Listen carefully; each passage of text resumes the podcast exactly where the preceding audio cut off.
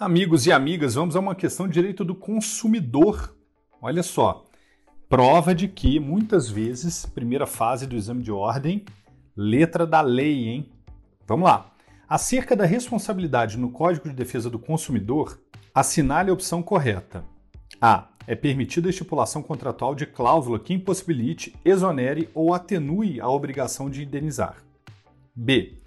Caso o vício do produto ou do serviço não seja sanado no prazo legal, pode o consumidor exigir o abatimento proporcional do preço. C. No caso de fornecimento de produtos in natura, será responsável pelo per perante o consumidor o fornecedor imediato, mesmo se identificado claramente o produtor. E D. A ignorância do fornecedor sobre os vícios de qualidade por inadequação dos produtos e serviços o exime de responsabilidade. Alternativa A, incorreta, artigo 25 do CDC.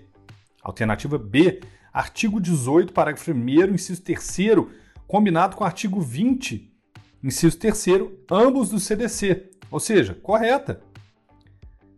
C, incorreta, artigo 18, parágrafo 5 do CDC. E D, incorreta, artigo 23 do CDC. Então a B é a correta. Vamos ler de novo.